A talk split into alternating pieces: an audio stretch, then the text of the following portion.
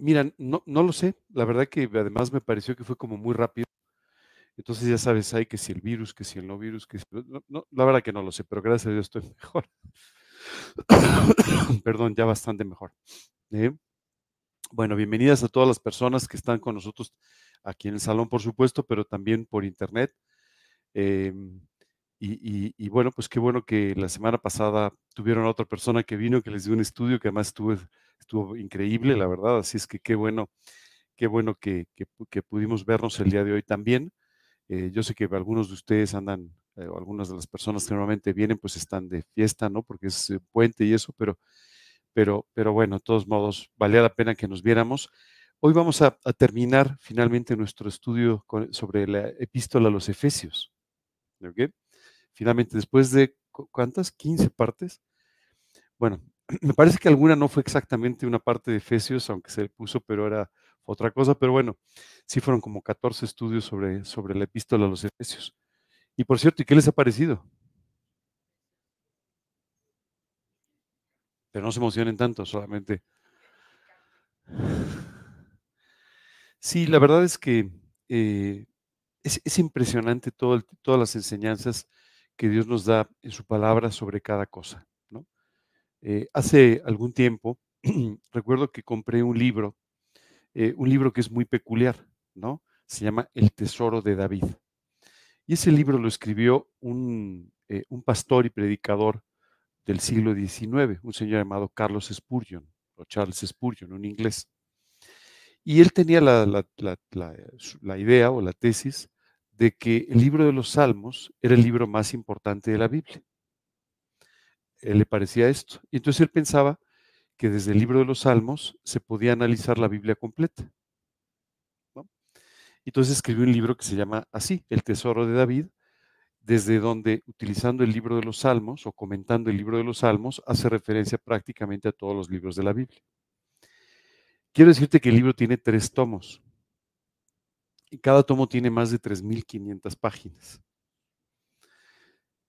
Y tú podrás decir, wow, es una barbaridad.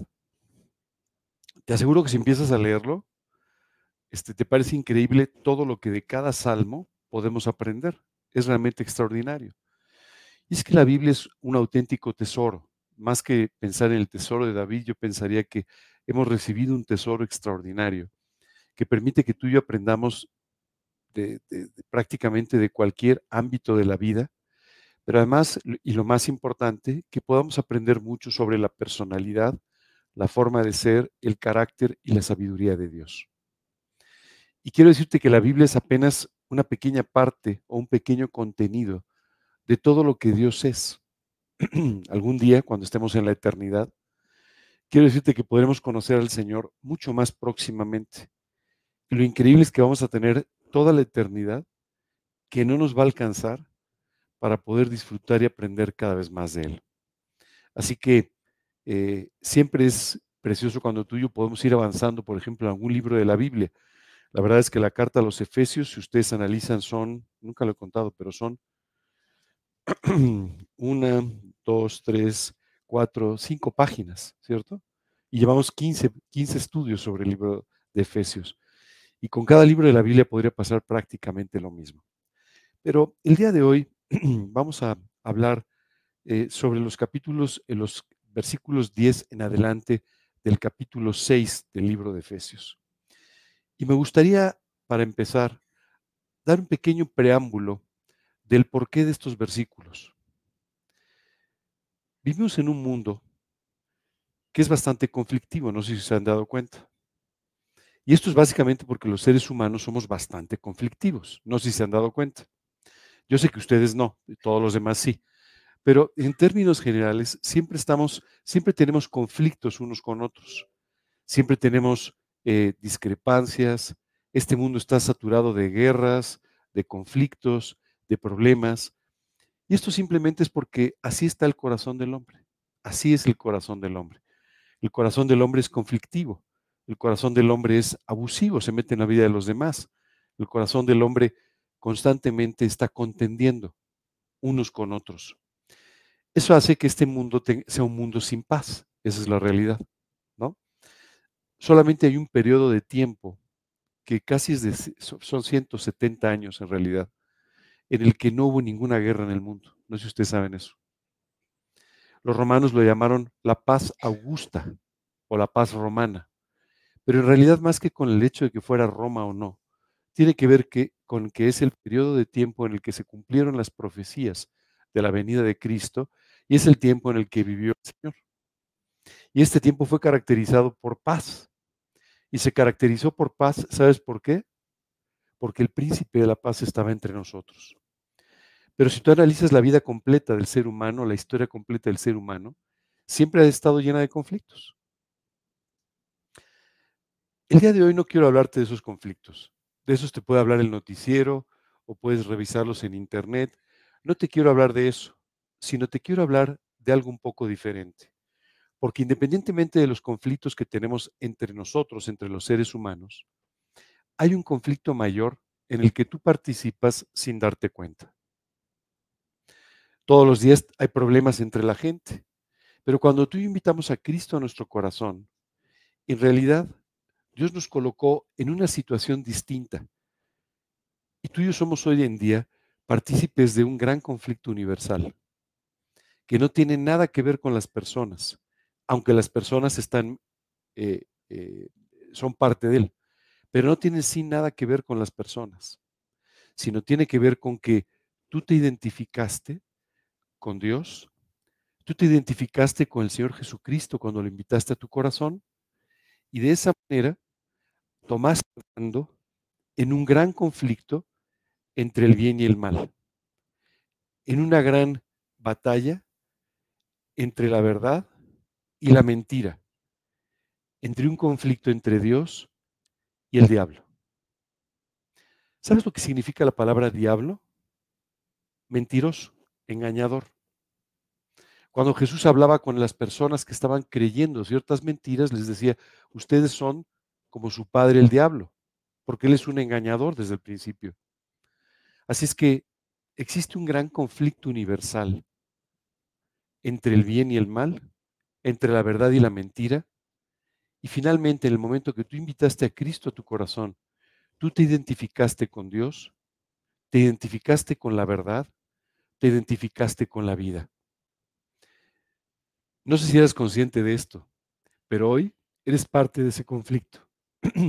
y es importante que tú y yo entendamos que todas las situaciones que vivimos normalmente, diariamente, están relacionadas con eso. Y es por eso que un poco más adelante vamos a leer un versículo donde dice que no tenemos lucha contra carne y sangre. Quiero decirte que hoy vamos a estar hablando de la armadura de Dios. La escritura dice, por lo demás, hermanos míos, fortaleceos en el Señor y en el poder de su fuerza, vestidos de toda la armadura de Dios, para que podáis estar firmes contra las acechanzas del diablo. ¿Para qué necesitamos una armadura? Si tú y yo no participásemos en este conflicto, en esta gran batalla, no necesitaríamos de la armadura. Pero ¿sabes por qué la necesitamos? Porque somos parte de ello. Y porque, aunque tú y yo no seamos a veces conscientes, somos atacados permanentemente y nuestra vida es puesta en la línea permanentemente. Oye, ¿esto es un tema personal contra ti? No, no, no tiene nada que ver contigo. Tiene que ver con aquel con quien tú te has identificado. Tiene que ver con aquel que está en contra de Dios y que dice la escritura, no viene sino para hurtar, matar y destruir. Jesús explicó esto y después dijo, yo he venido para que tengan vida y para que tengan vida en abundancia. En realidad, cuando tú y yo hablamos de esta armadura, es porque Dios nos dice que necesitamos estar protegidos porque somos parte de esta gran batalla. Y a veces pensamos que la batalla es contra las personas. Y cuando todos los días yo salimos a la vida, empezamos a encontrar que cuando la gente está en contra de nosotros, cuando la gente no se conduce correctamente, cuando la gente nos trata mal, tú y yo tenemos la tendencia a considerar esto como algo personal, ¿no? A esa persona le caigo mal, esa persona se porta mal conmigo, esa persona, cuando en realidad aquí la Biblia claramente nos dice algo muy importante. No tenemos lucha contra carne y sangre, dice. Esto quiere decir que nuestra lucha no es con las personas. Así es que ten cuidado de no convertir en personal cualquier situación que vives en tu vida. Muchas veces convertimos en personal cualquier ataque, cualquier ofensa, cualquier cosa que nos dicen, cuando en realidad no está relacionada contigo. No te preocupes, no eres tú, es tu vida y lo que Dios está haciendo en ella, lo que eventualmente puede molestar a alguna persona. El problema no es contigo, el problema es con aquel que está contigo. Y esto es muy importante entenderlo, para que de una vez por todas dejes de tomar como personal aquello que no tiene nada que ver contigo. ¿Vamos bien hasta aquí? Y sé que esto no es fácil porque nos tomamos personales todas las cosas, ¿no? Esta persona me ha tratado, me ha hecho, me ha dicho, cuando en realidad no es un tema contigo. La Biblia dice, tú no tienes lucha contra carne y sangre. Tú tienes lucha, dice, contra principados, contra potestades, contra huestes de maldad en las regiones celestes. ¿Sabes? Dios te ha colocado en una esfera espiritual en la que existe esta batalla espiritual, que no tiene nada que ver con una batalla terrenal, con personas, con carne y sangre, sino tiene que ver con alguien que está dispuesto a atacar tu vida, que está dispuesto a robarte lo que Dios te ha dado y que está dispuesto finalmente a destruir todo aquello que Dios está construyendo en tu vida. Por eso es que tenemos que tomar muy en serio todo esto que nos dice. Dice la escritura, vestidos de toda la armadura de Dios, para que podáis estar firmes contra las acechanzas del diablo. Aquí no te dice firme contra las acechanzas de otras personas. No te dice, perdón, firme contra las acechanzas, no, te dice firme contra las acechanzas del diablo. ¿Por qué el diablo nos ataca? Simplemente porque tu vida está en contra de lo que Él dice. Porque tu vida representa una oportunidad para otras personas de conocer a Cristo. Porque tu vida exalta su maldad. Porque tu vida predica de su mentira. ¿Sabes qué es increíble? Hace muchos años, esta batalla comenzó cuando un día este engañador se acercó con el hombre a decirle, lo que Dios te ha dicho no es así. Para tratar de hacerlo dudar, para tratar de que no siguiera en su relación estrecha con Dios, sino para tropezarlo y de esta manera tropezar los planes de Dios. No creas que tú y yo somos tan importantes. En, efecto, solamente somos monedas de cambio a través de las cuales lo que el diablo está tratando de hacer es entorpecer los planes de Dios para salvar al ser humano. ¿Sabes qué es increíble? Dios le había advertido a Adán, oye, no comas de ese árbol, ¿ok? No lo hagas. Y el diablo se presenta delante del hombre a decirle, ¿cómo? ¿Te ha dicho que no toques del árbol? Eva se confunde. No, no, bueno, que no comiéramos, pero ¿qué les ha dicho? Que van a, no, no van a morir. Dios los está engañando. Ahora sabes de dónde te vienen todas esas ideas.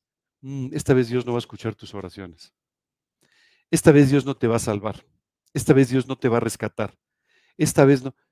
Todas estas ideas equivocadas, por supuesto, provienen de tu mente, pero de alguien que te sopla al oído todas estas ideas para simplemente tratar de tropezar tu vida, para tratar de robarte el gozo, robarte la vida que Dios te ha dado, robarte la relación maravillosa que ahora tienes con Dios, para acabar contigo y para destruir todo lo que Dios ha hecho.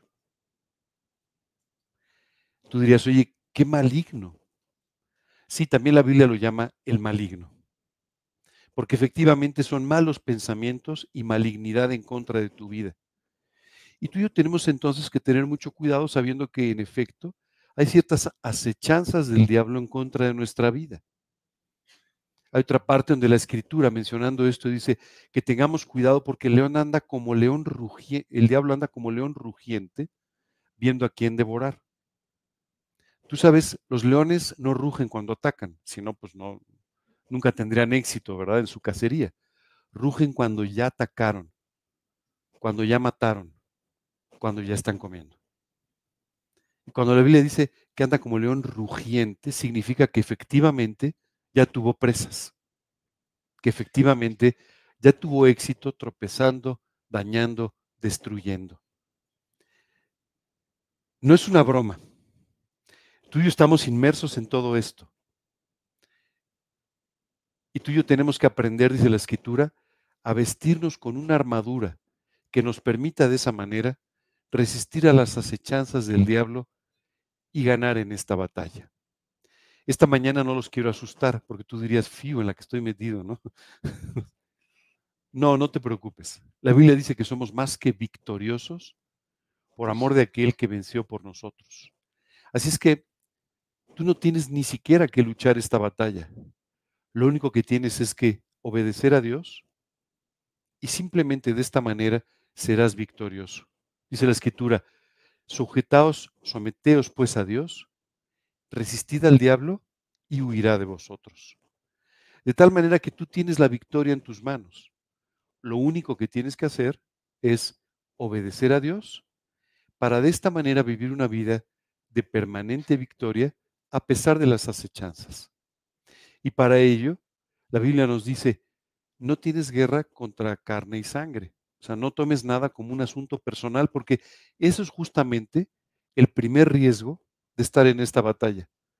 Que empieces a tomar las cosas como personales y entonces empieces a desarrollar una mala actitud en contra de alguien más. Empieces a desarrollar una mala actitud en contra de alguien a quien deberías estar hablando de Cristo. Conviertas en enemigo aquel por quien Cristo murió también y quiere que sea alcanzado. Esto es un riesgo muy importante, una gran tentación la de considerar entonces enemigos aquellos que tienen que escuchar de Cristo. Hace algún tiempo escuchaba a un creyente hablar de un grupo de personas y diciendo son los enemigos de Dios. ¿Y sabes qué fue lo primero que pensé? Este hombre olvidado que no tenemos lucha contra carne y sangre. Y ya lo convirtió en un tema personal. Y ya lo convirtió en un tema que finalmente es un obstáculo para que estas personas puedan escuchar de Cristo. Tú y yo tenemos que aprender que nuestro problema no es con la gente. Eso es lo que la gente cree. Pero tu problema no es con las personas. Y nunca lo debes convertir en algo personal. Tu problema simplemente es con alguien que quiere afectar tu vida. ¿Vamos bien? Bueno. Y dice aquí, entonces, por tanto, tomad toda la armadura de Dios para que podáis resistir en el día malo y habiendo acabado todo, estar firmes. Aquí lo que te dice no es que luches la batalla, lo que te dice es simplemente vístete de la armadura para que cuando llegue el día difícil, cuando llegue el día de la tentación, cuando llegue el día del ataque, cuando llegue el día de aquella cosa que, que, que te va a molestar, que tú no esperas, etcétera, tú puedas entonces, dice la escritura, resistir y habiendo acabado todo, estar firme, es decir, salir con victoria. Muchas personas piensan que salir con victoria es nunca reaccionar ante las circunstancias. Esto es algo equivocado. Salir con victoria es tomar la actitud que Dios tomaría en esa misma situación. Muchas veces nos preguntamos por qué Jesús o por qué Dios permitió que Jesús fuese tentado por el diablo en el desierto. Simplemente para enseñarnos a ti y a mí cómo se resiste una tentación. El diablo una y otra vez se acercó con Jesús para ofrecerle aquellas cosas que pensaba o que nosotros hubiéramos pensado que Jesús necesitaba. Cuando tuvo hambre se acercó para ofrecerle algo de comer. Mira, tú eres Dios tú puedes convertir estas piedras, tú puedes hacer, tú puedes, y entonces saciar tu necesidad. ¿Sabes? cuando tú y yo vemos esa primera tentación, nos damos cuenta de cómo tú y yo somos muchas veces tentados con las cosas materiales. Somos muchas veces eh, atacados en aquellas cosas que pensamos que necesitamos o que nos satisfacen. Una de las características importantes de la respuesta de Jesús en las tres tentaciones fue siempre contestar con la palabra de Dios. Jesús siempre contestó, escrito está, y por tanto, apártate de mí. Sabes, tú y yo tenemos que aprender respetar profundamente lo que dice la palabra de Dios, porque al hacer esto, tú y yo tendremos una protección extraordinaria que vamos a describir a continuación dentro de la armadura, que permitirá que tú y yo podamos resistir la tentación. Comienza diciendo, hablando de la armadura, esto era algo que era muy importante en la época de Pablo. Hoy en día los soldados no llevan una armadura propiamente, llevan otro tipo de protecciones, pero en la época de Pablo era muy claro ver quién era un soldado porque rápidamente tenía una armadura que lo protegía completamente para poder entrar a la batalla. Comienza diciendo, estad pues firmes, ceñidos vuestros lomos con la verdad. ¿Alguno de ustedes alguna vez se ha puesto un pantalón que le queda grande? ¿Y cómo la pasaron? Complicada, ¿no? Porque cada vez que caminan se les va cayendo y, entonces, ¿y, cómo se termina ese problema? Pues poniéndose un cinturón, ¿verdad? Ciñéndose, ¿de acuerdo? De esta misma manera, en la época de Pablo, la forma de vestir era un poco distinta, pero las personas se ceñían, ¿verdad? Con cinturones que permitían que la ropa no se cayera, que la ropa no incomodara.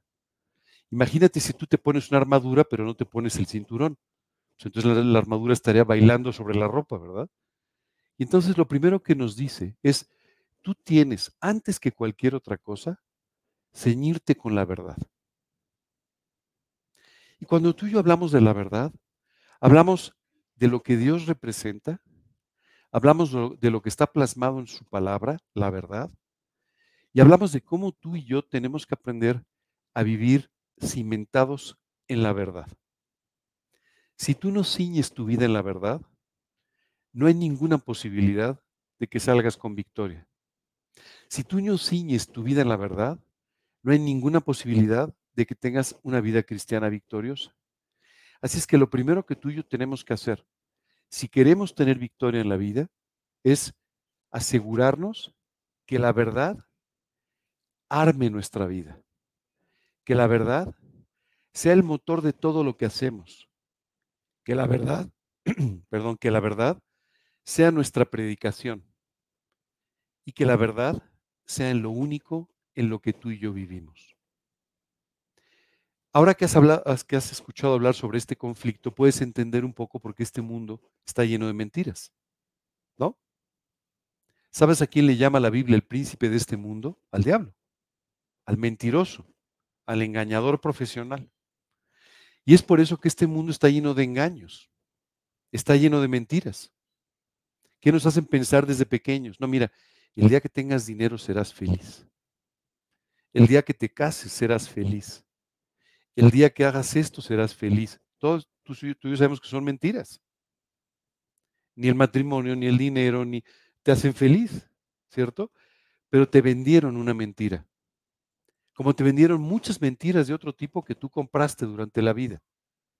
Porque este mundo está formado, está cimentado en la mentira. Esa es la realidad. Cuando tú y yo vivimos con la verdad, esto es un contraste con lo que sucede en este mundo. Recuerdo que hace algunos años yo comenzaba con un pequeño negocio a nivel personal y recuerdo que estaba un poco limitado en la capacidad que yo tenía para poder eh, entregar productos a los clientes y demás, y entonces tuve que decir que no varias veces. Paulatinamente la situación se fue resolviendo y hubo una oportunidad de ampliar un poco la distribución. Y recuerdo que un día una persona fue a visitarme y me dijo, oye, qué bárbaro, eres un genio del marketing. Le dije, pues no entiendo de qué me estás hablando.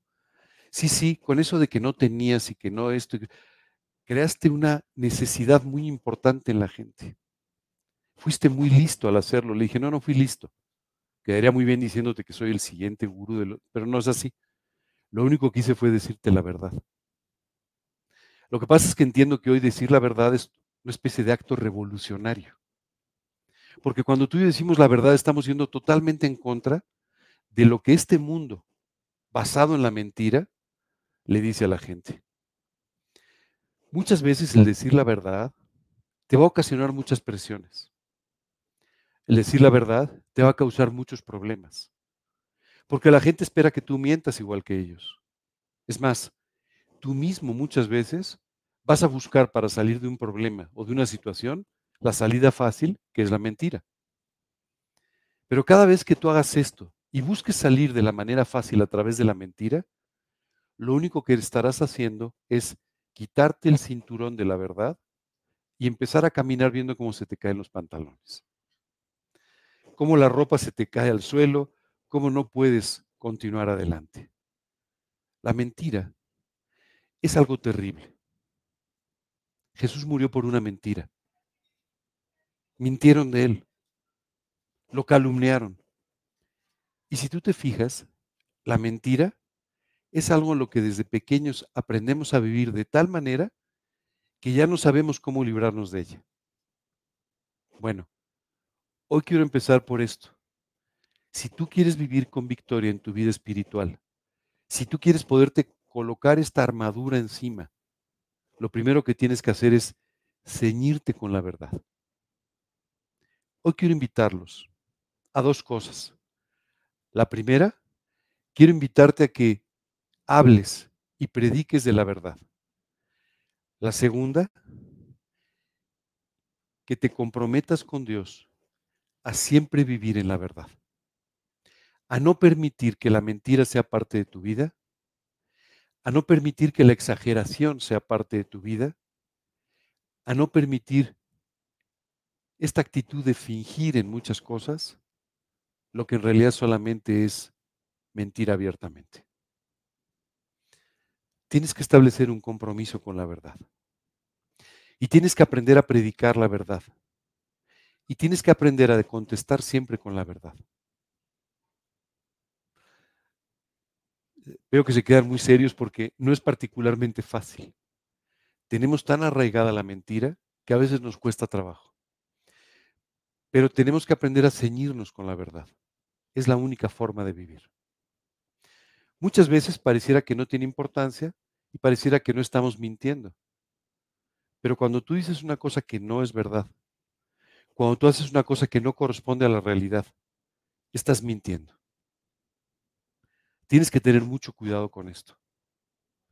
Esas mentiras pueden destruir por completo tu vida y tu ministerio. Continúa diciendo, y vestíos, ya que se han ceñido la ropa, ¿verdad? Vestidos con la coraza de justicia.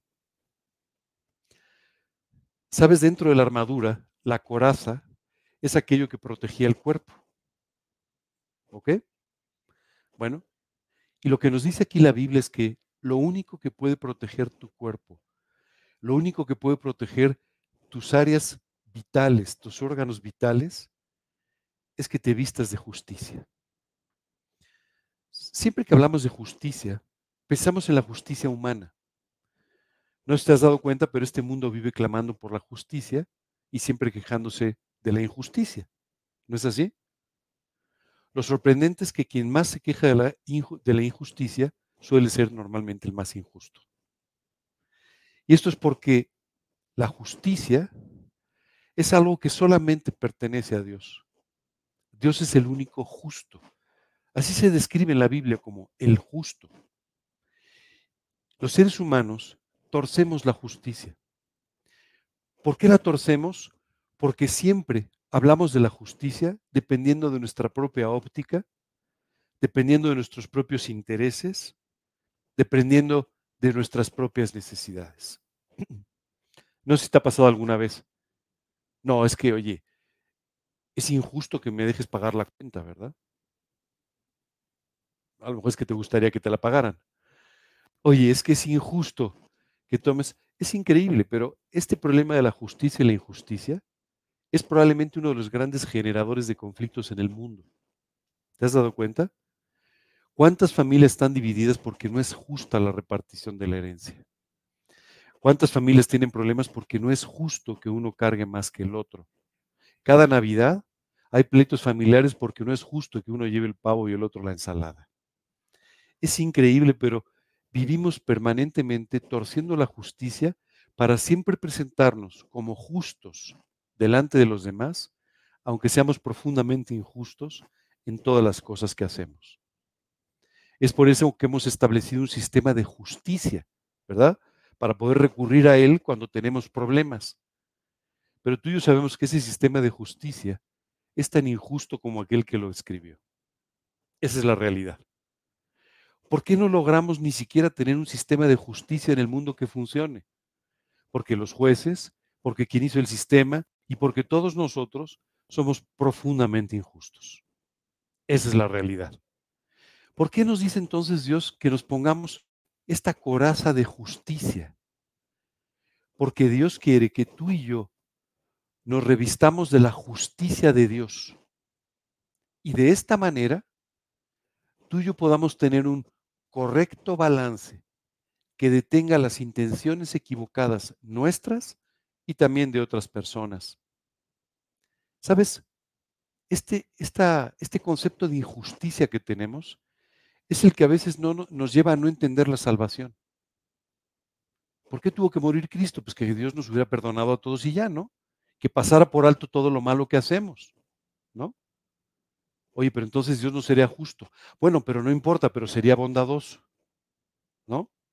Y en el fondo, esta humanidad quisiera un Dios bonachón, pero injusto. Es decir, quisiera un Dios muy humano y muy parecido a nosotros. Pero Dios no es así. Dios es completamente justo. Él es en sí mismo la justicia. Y lo que Él quiere es que te revistas de la justicia de Dios, no de la tuya. No de la tuya. Ten cuidado porque si empiezas a pensar que es la tuya, entonces te vas a convertir en el paladín de la justicia. Vas a llegar con todo el mundo, eso no es justo, eso no es justo, eso no es justo. Y lo único que vas a hacer es tratar de imponer tu propia justicia, tu propia forma de ver las cosas. Cuando Dios habla de la justicia, habla de la suya. Y es de esta justicia de la que tú y yo tenemos que revestirnos en esta coraza. Continúa diciendo, y calzados los pies con el apresto del Evangelio de la paz. Imagínate si un soldado entraba a la batalla descalzo. Bueno, pues esto era imposible, ¿verdad? O sea, tenía que estar calzado, bien calzado. Y aquí la Biblia nos dice cómo tenemos que estar calzados.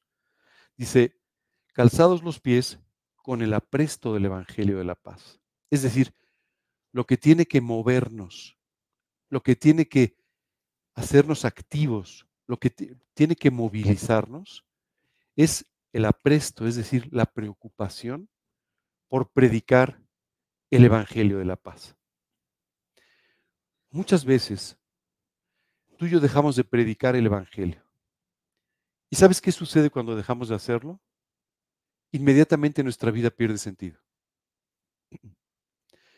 Te envuelves en las mismas actividades que cualquiera, empiezas a vivir como cualquier otra persona y entonces empiezas a perder un sentido en la vida.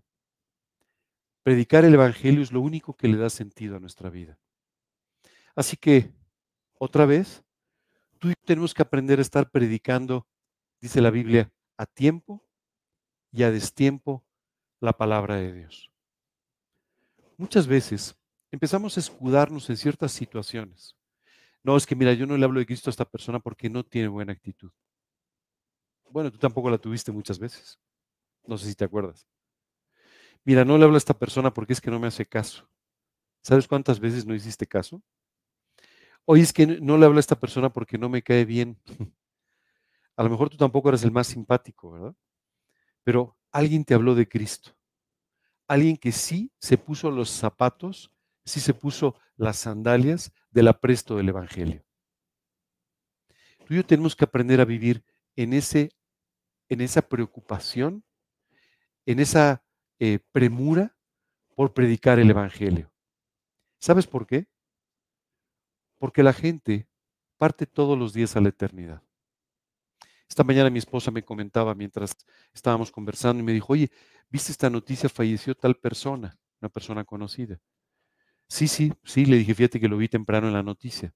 Y mi esposa me dijo, oye, ¿no, ¿no muere más gente ahora que antes? Le dije, bueno, hay más, hay más población, seguramente también muere un poco más de gente, eso es cierto. Pero la realidad es que muchas veces te enteras de más personas porque son más cercanas o porque los conoces o porque ahora en las redes sociales y eso, pues como salen tantas noticias, te enteras de lo que antes no. Pero todos los días mucha gente está partiendo a la eternidad. Y para esas personas, su destino eterno queda sellado ese día que partieron. Puedes imaginarte lo importante entonces que es que prediques el Evangelio a tiempo y fuera de tiempo. Muchas veces pensamos que la edad es un sinónimo de seguridad en cuanto a no partir a la eternidad. Apenas hace unos días escuchaba cómo una persona en sus 30 años estaba partiendo por un problema de salud. Y todos los días parte a la eternidad gente de todas las edades. Tenemos prisa. No sabemos qué va a pasar hoy o mañana con la vida de las personas. Literalmente dice la escritura, no sabes qué dará de sí el día. Así que tú y yo tenemos que tener esa preocupación, esa premura por hablarle de Cristo a la gente como si no hubiera otra oportunidad, como si no hubiera un mañana. Tienes que compartir del Evangelio. Este apresto de la predicación del Evangelio es lo que le da sentido a nuestras vidas. Continúa diciendo sobre todo, es decir, especialmente, en forma muy especial dice, tomad el escudo de la fe, con que podáis apagar los dardos de fuego del maligno. ¿Sabes? durante la época de Pablo, Pablo estaba pensando en lo que era el concepto militar de su época. Y él pensaba, por supuesto, en esta armadura, ya hemos hablado de la coraza, de los zapatos y vamos a seguir hablando de otras partes. Pero él decía, tienes que utilizar un escudo. Los escudos eran una parte vital de la defensa, eran una parte vital completamente de la estrategia militar. Quiero contarte que en especial Pablo tenía en mente lo que era el ejército romano y lo que era el ejército griego, aquellos a los que él había, sido más expuesto. ¿Tú sabes por qué los romanos tenían tanto éxito en sus formaciones militares? Por el uso de los escudos. Colocaban los escudos de tal manera que literalmente convertían una formación militar en una especie de tanque blindado colocaban los escudos en diferentes niveles y era auténticamente un tanque. Y de esa manera podían avanzar por el campo de batalla sin sufrir pérdidas. De la misma manera, el ejército griego juntaba sus escudos, convirtiendo todo aquello en lo que llamaban las falanges, y de esa manera se convertían en literal, literalmente murallas metálicas que eran muy difíciles de quebrantar. Cuando Pablo habla de esto, dice, sobre todo, tomen el escudo porque el escudo es súper importante. Él lo tenía en mente de esta manera. Y dice, ese escudo es el que puede detener los dardos de fuego del maligno. ¿Cuáles son esos dardos de fuego del maligno? Todas estas ideas que tú escuchas susurradas al oído. Esta vez Dios no te va a escuchar. Esta vez las cosas te van a salir mal. Ya ves por haber confiado. Todas estas cosas que ponen en tela de juicio el carácter de Dios y que ponen en tela de juicio los propósitos y la bondad de Dios hacia tu vida. La Biblia dice que Dios es bueno y que su bondad es para siempre. La Biblia dice que Dios tiene propósitos de paz y no de mal para darnos la voluntad, para darnos la vida que esperamos. Así que tú y yo tenemos, y esto es muy importante, que confiar plenamente en la bondad de Dios y tenemos que confiar plenamente en sus buenos propósitos para nuestra vida. Porque muchas veces las circunstancias van a probar a prueba nuestra fe, van a poner a prueba nuestra fe y van a hacer que tú y yo dudemos del carácter de Dios. Si el diablo logra que tú dudes del carácter de Dios, toda tu estructura espiritual se va a venir abajo. Ya no creerás en nada. Ya no podrás tener victoria en las pruebas si tú dudas del carácter de Dios. Siempre que tengas alguna duda, recuerda esto. La Biblia dice, porque Dios es bueno y su misericordia es para siempre. Pero para que puedas creer esto, necesitas fe. Necesitas creer completamente en lo que Dios está diciendo, aunque lo que veas sea totalmente diferente o totalmente contrario.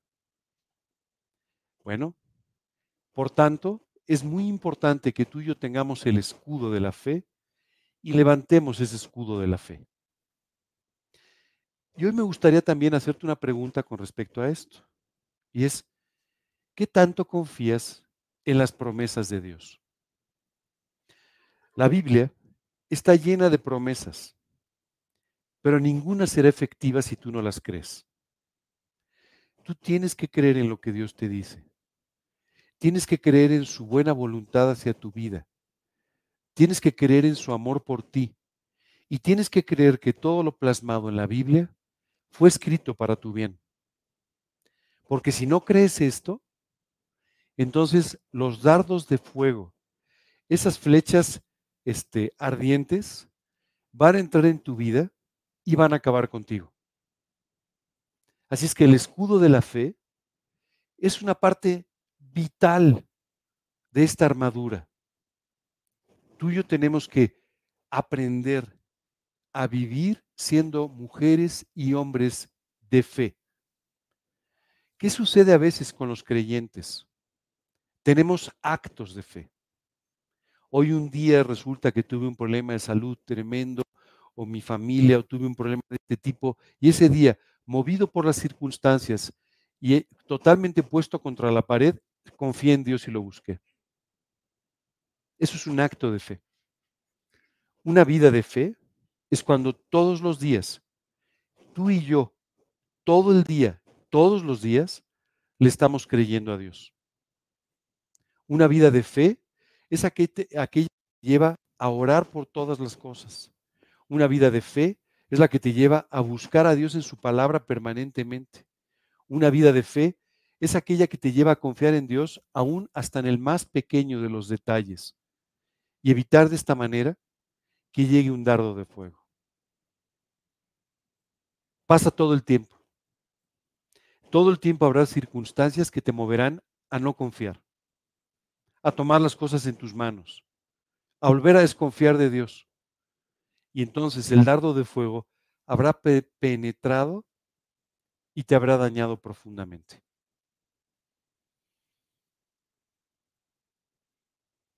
Y tomad, dice después, el yelmo de la salvación. ¿Sabes lo que es el yelmo? El yelmo es el casco. ¿De acuerdo? Y dice, tomad el yelmo de la salvación ¿Por qué tenemos que colocarnos en nuestra cabeza la salvación? Dios quiere que tú y yo aprendamos a vivir para y por la cruz.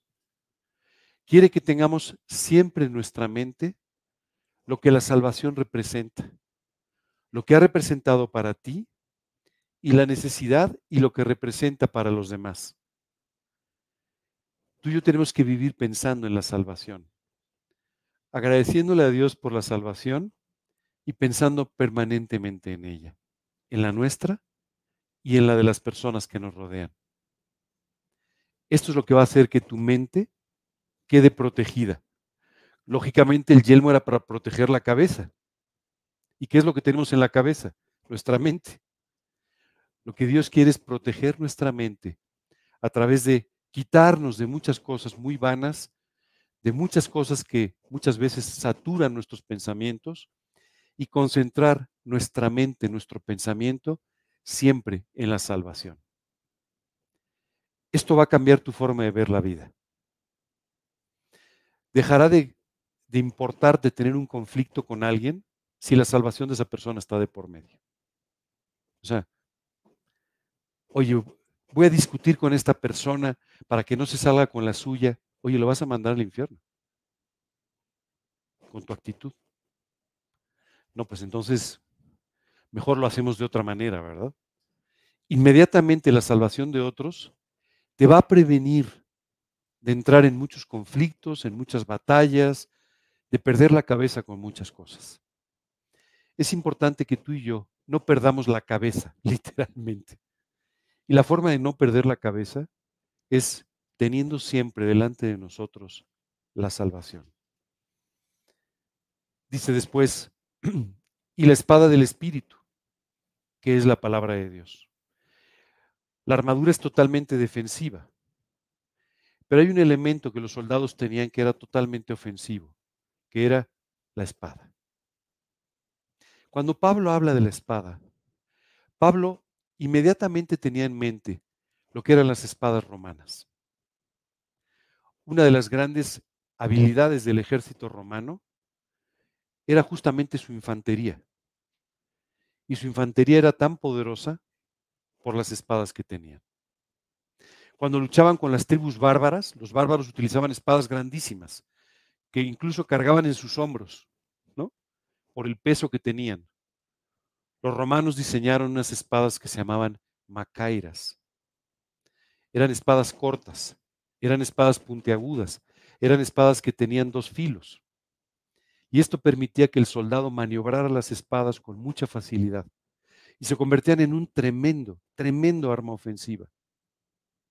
Los historiadores piensan que el imperio romano se, se construyó sobre las espadas romanas, porque esta idea de ellos, este concepto de las espadas, los hacía tener victoria tras victoria en las, en las contiendas, en las batallas. La Biblia se compara a sí misma con una de estas espadas. Y Pablo hablando de esto dice, la escritura, la palabra de Dios es cortante como una espada de dos filos, como eran aquellas espadas. Literalmente, en griego, utiliza esa palabra macaira más cortante que toda espada de dos filos y penetra hasta lo profundo de nuestra alma para permitir que tú y yo podamos discernir nuestras ideas, los pensamientos y las intenciones de nuestro corazón. Los seres humanos tenemos un problema. Una cosa es lo que decimos y otra cosa es lo que pensamos. Y otra lo que hacemos. Y no siempre van en sintonía. Muchas veces tú y yo hablamos de una cosa, pero en realidad nuestra intención es otra, ¿verdad? Tenemos una intención por ahí escondida que es diferente a lo que estamos diciendo. ¿No? Bueno, lo único que puede discernir las intenciones de nuestro corazón es la palabra de Dios. Si tú y yo no nos convertimos en mujeres y hombres de la palabra, tú y yo estaremos desperdiciando la gran oportunidad que Dios nos da de poder entendernos a nosotros mismos. Y, esto ve que es complicado, ¿cierto? Entendernos a nosotros mismos es muy difícil. Muchas veces tú dices, es que quiero esto y lo otro, pero en el fondo ni siquiera sé por qué lo quiero. Bueno, te tengo una buena noticia. La palabra de Dios puede penetrar hasta lo profundo de tu alma y puede mostrarte cuáles son las intenciones de tu corazón. Y también te puede ayudar a entender las intenciones del corazón de alguna otra persona. Recuerdo que hace algún tiempo estaba compartiendo de Cristo con alguien y él entonces ponía ciertos, ciertos este, obstáculos. No, mira, es que yo creo esto, yo creo el otro. Y un momento en que le dije, podemos pasar toda la tarde hablando de lo que tú quieras. Pero la realidad es que hay un pecado en tu vida del que no hemos hablado y el que te está llevando a, a poner delante todos estos obstáculos. Y hoy la palabra de Dios está penetrando hasta llevarte a ti mismo a entender ¿Por qué estás diciendo no y no y no? Recuerdo que aquel joven me dijo, en efecto, yo no quería hablar contigo de este tema, pero este es mi verdadero problema. ¿Cómo puedes saber esto? Tú no puedes saberlo, pero la palabra de Dios sí puede penetrar en lo profundo del alma de las personas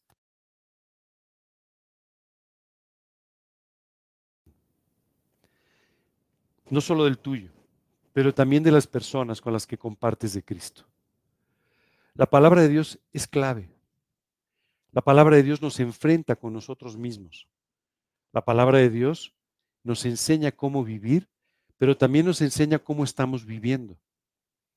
Y de esta manera, la palabra de Dios se convierte en la parte ofensiva de nuestra armadura. No solamente tú y yo estamos protegidos de las acechanzas del diablo, sino que además con la palabra de Dios, tú y yo podemos tener victoria sobre las tentaciones. ¿Te acuerdas de Jesús? cada tentación se resolvió de la misma manera. Escrito está, escrito está, escrito está. Él utilizó la espada del Espíritu, que es la palabra de Dios. Me gustaría preguntarte, ¿qué tanto conoces la Biblia? Porque a un soldado le podían dar la espada y decir, pues aquí la tienes, guarda y cuando la saca no sabe usarla, ¿no? Qué horror, ¿no? Pero los soldados eran entrenados para que aprendieran justo. Y la pregunta importante el día de hoy es, ¿qué tanto conoces la palabra de Dios? Y no estoy pensando en cuántos versículos sabes de memoria, sino cuánto realmente conoces la Biblia y cuánto aplicas la Biblia a tu vida. Cuánto le permites a la Biblia ser parte de tu propia vida y efectivamente discernir tus intenciones. Cuánto permites que sea la Biblia la que te lleve a tomar decisiones y no tus propias ideas o tus propios sentimientos. Muchas veces, aún como creyentes, tú y yo simplemente tomamos decisiones basadas en nuestra lógica, en lo que pensamos, en nuestras emociones, y es por eso que cometemos tantos errores, porque no buscamos en forma primaria a Dios y la palabra de Dios para de esta manera poder tomar nuestras decisiones en la vida. Si el día de hoy yo te preguntara por qué decidiste las cosas que decidiste esta semana, ¿qué me contestarías? Bueno, pues esto lo decidí porque me lo aconsejó alguna persona. Esto lo decidí porque pasó esto, pasó el otro. Solo quiero decirte que cada decisión que tomes en la vida debe estar basada en la palabra de Dios. Cada consejo que a alguien debe estar basado en la palabra de Dios. ¿Te has dado cuenta qué buenos consejeros somos? Como es la vida del otro, pues no pasa nada, ¿no? Total. si sale mal, pues, ¿verdad? Somos muy buenos para dar consejos, ¿no? Es increíble, pero tú sabes que, te vas a morir de la risa, pero tú sabes que en México se consumen más medicinas por consejo de un amigo familiar que por recomendación del médico. Por eso piden recetas para algunos medicamentos. Porque la gente en lugar de ir al médico le pregunta al vecino. Y luego muchas veces te dicen, oye, es que el doctor me dijo que tenía este problema. Y el vecino o el amigo te dice, no, no le hagas caso tú tómate esto. Y le hacemos caso al amigo, ¿cierto? Bueno, es increíble cómo tomamos decisiones importantes basados simplemente en la recomendación de alguien más. Pero muchas veces, incluso como creyentes, tú, empezamos, tú y yo empezamos a dar consejos de la misma manera. Y llega alguien buscando un consejo porque eres cristiano, porque estudias la Biblia, porque eres su amigo, porque eres su hermano en Cristo, porque eres su pastor, porque eres entonces llega pidiéndote un consejo, oye, ¿tú qué opinas de...? Y en lugar de utilizar la Biblia, utilizamos nuestra propia lógica, utilizamos nuestras propias ideas. Y adivina, no solamente cometemos un error, sino que además exponemos a error basados en sus propias ideas. Nunca des un consejo, te lo aconsejo, nunca des un consejo que tú no puedas respaldar con algo que dice la Biblia. Nunca lo des. Nunca des un consejo basado solamente en la experiencia. Oye, ¿la experiencia funciona? Sí, si está basada en la Biblia. Siempre da consejos con la Biblia. Y siempre toma consejo de la Biblia para que tú puedas tomar cualquier tipo de decisión. Y dice después, ¿qué es lo que hace que toda la armadura sea particularmente eficiente, eficaz? Orando en todo tiempo, con toda oración y súplica en el Espíritu, y velando en ello con toda perseverancia y súplica por todos los santos. Creo que no hay otro versículo que más encarecidamente te diga, tienes que orar, tienes que suplicar. Si tú quieres que la armadura sea efectiva, si tú quieres que la espada sea efectiva, tú tienes que orar. Muchas veces tú y yo pasamos tiempo leyendo la Biblia, pero no orando. Y no orar hace que nos limitemos nuestra capacidad para comprender la Biblia, para poder apropiarla y para poder usarla correctamente. A veces escucho creyentes que te hablan de un versículo y dices, pero es que eso no es lo que está diciendo. ¿Cómo puede ser que haya leído lo mismo que estoy leyendo y te esté diciendo una cosa que no tiene nada que ver? Bueno, porque no hubo oración atrás, porque no hubo un trabajo del Espíritu Santo llevándote a comprender la escritura, sino que la estás tratando de entender en forma totalmente natural. Tú sabes que la religión provió el libro Cantar de los Cantares durante más de 300 años, porque lo consideró un libro obsceno, un libro de la Biblia, inspirado por Dios. Cuando tú y yo analizamos la palabra de Dios sin el Espíritu Santo, sin oración, sin una vida espiritual, podemos malinterpretar y decir cualquier barbaridad sobre la Biblia. Hoy en día hay religiones, hay grupos por la calle que predican con la Biblia cosas totalmente contrarias a lo que la Biblia dice. Con la Biblia en la mano, ¿eh? Y lo que te dicen es totalmente equivocado. Porque la palabra de Dios sin el Espíritu de Dios no puede ser comprendida. Literalmente dice la Escritura que es locura para aquellos que no conocen a Dios. Así que tú y yo necesitamos vivir en oración.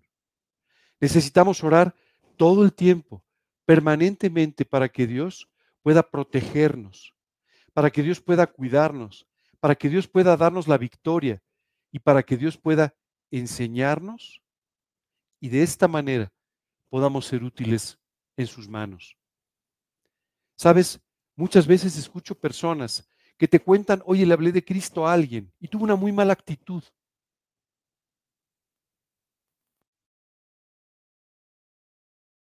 ¿Por qué? Porque si tú no te preparas orando, si tú no oras por las personas con las que vas a compartir de la verdad, seguramente no tendrás la gracia necesaria para predicar el Evangelio. Cuando tú y yo hablamos de predicar el Evangelio, fíjate lo que le dices a la persona. Te acercas con alguien a quien no necesariamente conoces muy bien y le dices, estás mal, eres un pecador y te vas a ir al infierno. Si a alguien se le ocurre alguna conversación más sociable, ¿verdad?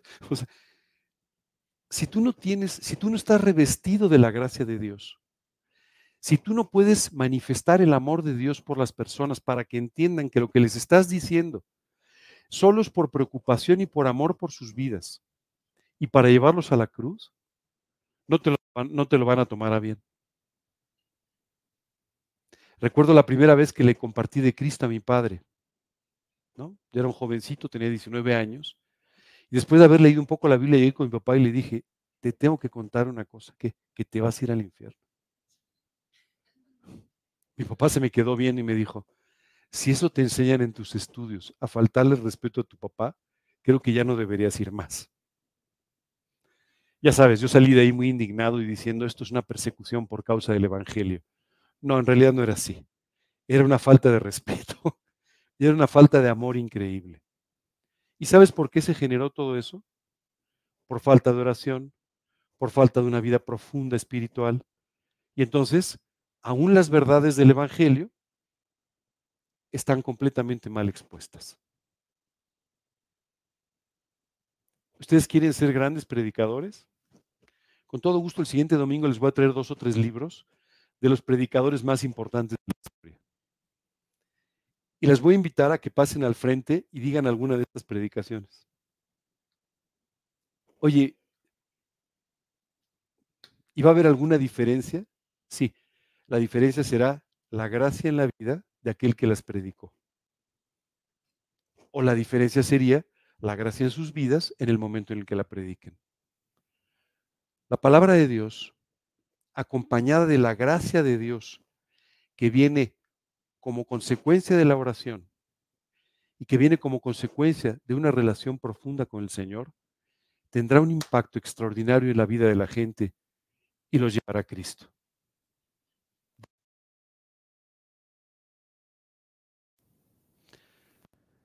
Mientras pensaba en esto, pensaba en el apóstol Pedro. ¿No?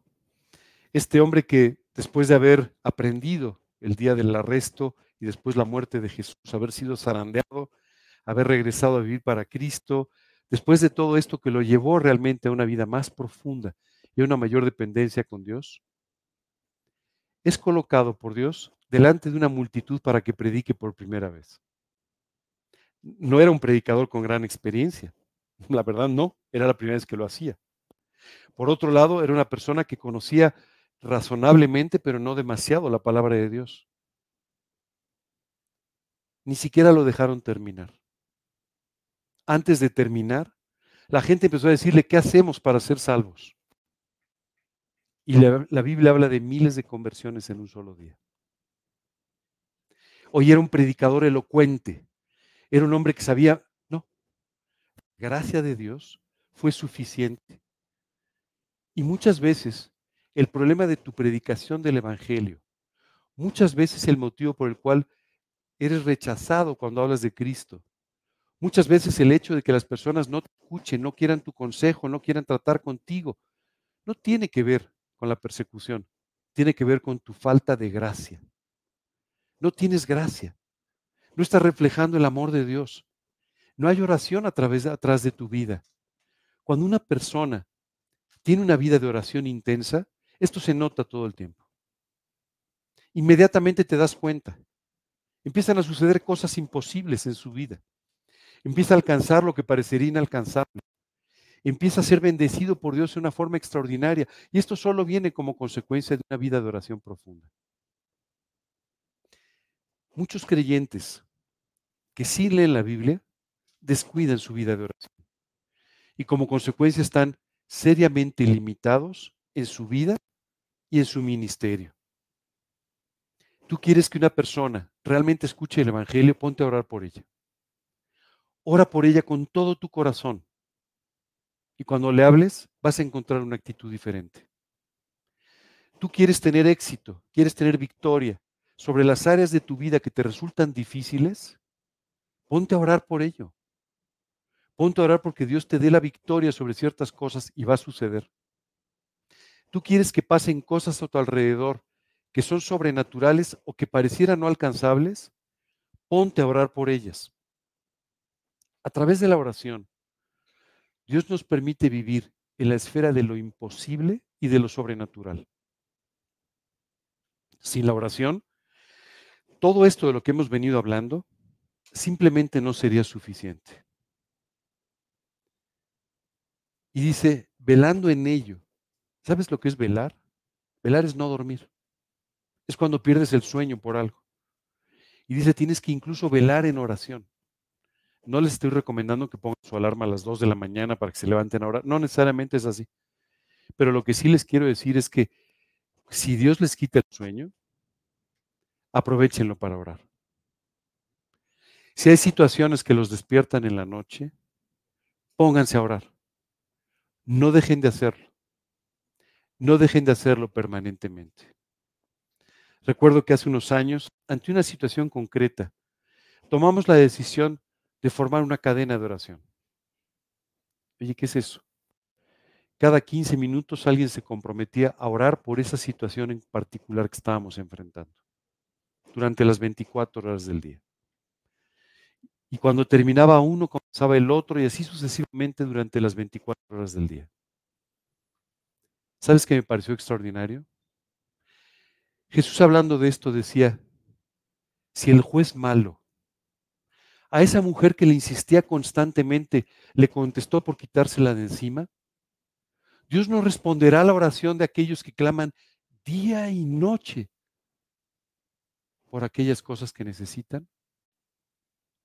Y ese pasaje concluye diciendo, sí, os digo, Dios va a traer esa respuesta, dice una versión. Otra versión dice, Dios responderá sin demora. Sabes, es increíble saber que si tú y yo oramos sin cesar, vamos a empezar a ver respuestas. Muchas respuestas en nuestra vida. ¿Quieres seguir chocando con las paredes? Deja de orar. ¿Quieres que las paredes caigan solas? Ponte a orar. Esa es la realidad. Como Pablo sabía del efecto tan importante de la oración, les pide a los creyentes diciendo, con toda perseverancia y súplica por todos los santos y por mí, a fin de que al abrir mi boca me sea dada palabra para dar a conocer con denuedo el misterio del Evangelio. ¿Sabes qué es increíble? Pablo mismo decía, Pablo era un hombre muy elocuente, Pablo era un gran predicador, Pablo era un hombre que conocía muchísimo de la escritura y sin embargo les dice, oren por mí, para que Dios me dé gracia, para que Dios me dé premura para hablar, para que me dé las palabras correctas. Oren por mí. Yo no sé cuánto ustedes oraron por mí para la reunión de Navidad. Quienes lo hicieron se los agradezco mucho. Y sabes, es importante que estemos orando unos por otros para que Dios santifique nuestra vida y use nuestra vida. De otra manera no tendremos la gracia para poder alcanzar las almas. Y dice finalmente, por el cual, el misterio del Evangelio, soy embajador en cadenas, que con denuedo hable de él como debo hablar. Pablo escribiendo esto, estaba preso y estaba puesto en cadenas. Su preocupación no era que lo liberaran, su preocupación era hablar con denuedo el mensaje del Evangelio. Deja de verte a ti mismo y empieza a ver la necesidad de los que te rodean. Empieza a orar por ellos y empieza a compartir de Cristo con quien lo necesita. Quiero decirte que en tu vida la peor noticia sería la mejor de las noticias. ¿Cuál sería la peor noticia? Voy a partir de esta vida. Es la mejor de las noticias. Así es que no te preocupes tanto por ti mismo ni por tus noticias. Preocúpate más bien por quienes te rodean y por compartir con ellos de Cristo. ¿Ahora entiendes por qué hay dardos de fuego? Porque si el diablo logra que tú quites tus ojos del Señor, si el diablo logra que tú quites de tu mente la salvación, si el diablo logra que tú dejes de vivir con, el, con la premura de predicar el Evangelio, las personas no se convertirán. Está, está tratando de acabar con tu vida y con tu ministerio. Hoy sabes en qué clase de batalla estás. Hoy sabes cómo tienes que salir vestido a la batalla. Y hoy tienes que saber cómo puedes ser más que vencedor por amor de aquel que pagó por nosotros.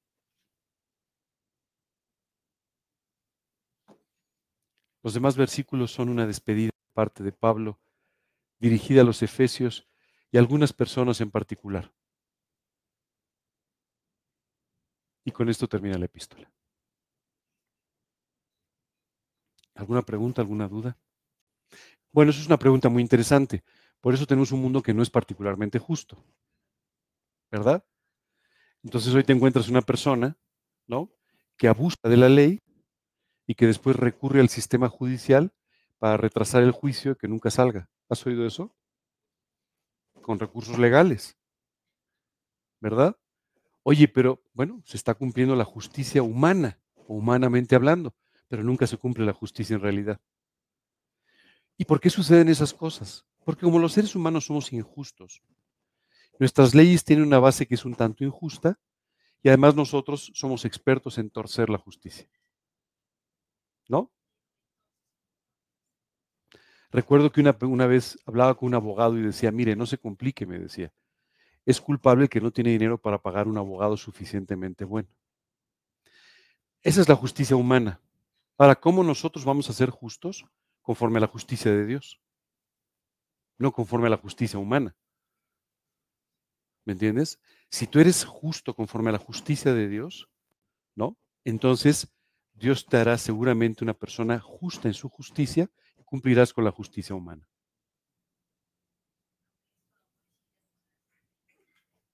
La justicia de Dios está muy por encima de la justicia humana. Entonces no te preocupes, si tú cumples con la justicia de Dios, sin duda cumplirás con toda la justicia humana sin ningún problema. Te deseo mucha suerte. No, no es cierto. No, lo que tienes que hacer si eres un abogado, pues es, ser honesto. ¿Te acuerdas cuando llegaban con Juan el Bautista a bautizarse, no? Llegaban soldados, llegaban este, cobradores de impuestos, llegaban, ¿no? Que a veces tenían algunos oficios que eran un poquito eh, difíciles, ¿no? Desde el punto de vista humano, y simplemente le decía, ya no, ya, ya no cobres de más, este, ya no actúes mal, ya no aceptes corrupción, ¿me entiendes? O sea, si ya estás viviendo para Cristo, ya no actúes como actuabas, en pocas palabras. ¿Qué debería hacer un abogado que viva para Cristo? Bueno, pues actuar correctamente, ¿verdad? No solamente conforme a la ley humana, sino aprender con la sabiduría que Dios te puede dar cómo beneficiar a las personas dentro de la ley. ¿No? Hace algunos años recuerdo que eh, una persona, una, era una mujer cristiana en este caso, pero se estaba, estaba eh, pasando por un proceso de divorcio porque su esposo no cristiano la demandó, ¿no? Y la, quería divorciarse de ella, ¿no? Entonces ella recurrió a un abogado cristiano. Y este abogado le dijo, antes de empezar quiero decirte que normalmente estos juicios, ¿no? Están llenos de mentiras. Se hacen acusaciones mentirosas, se hacen cosas. Yo no voy a hacer nada de eso antes de que me digas si quieres o no trabajar conmigo. Yo voy a aplicar la ley a través de lo que la Biblia dice. Si tú estás de acuerdo con eso, puedo representarte. ¿Sabes qué me impresionó? Cuando empezó el proceso, se acabaron todas las mentiras, todas las cosas que en medio siempre hay, ya sabes, acusaciones falsas, rollos, todo. Se terminó. El asunto terminó muy rápidamente y sin mayor problema. Dios guardando a esta mujer que estaba actuando correctamente y el abogado llevando las cosas a cabo correctamente. Sabes qué, no hubo mayor desgaste, no hubo mayores problemas. Entonces, lo que hubo fue una desavenencia entre ellos, ¿no?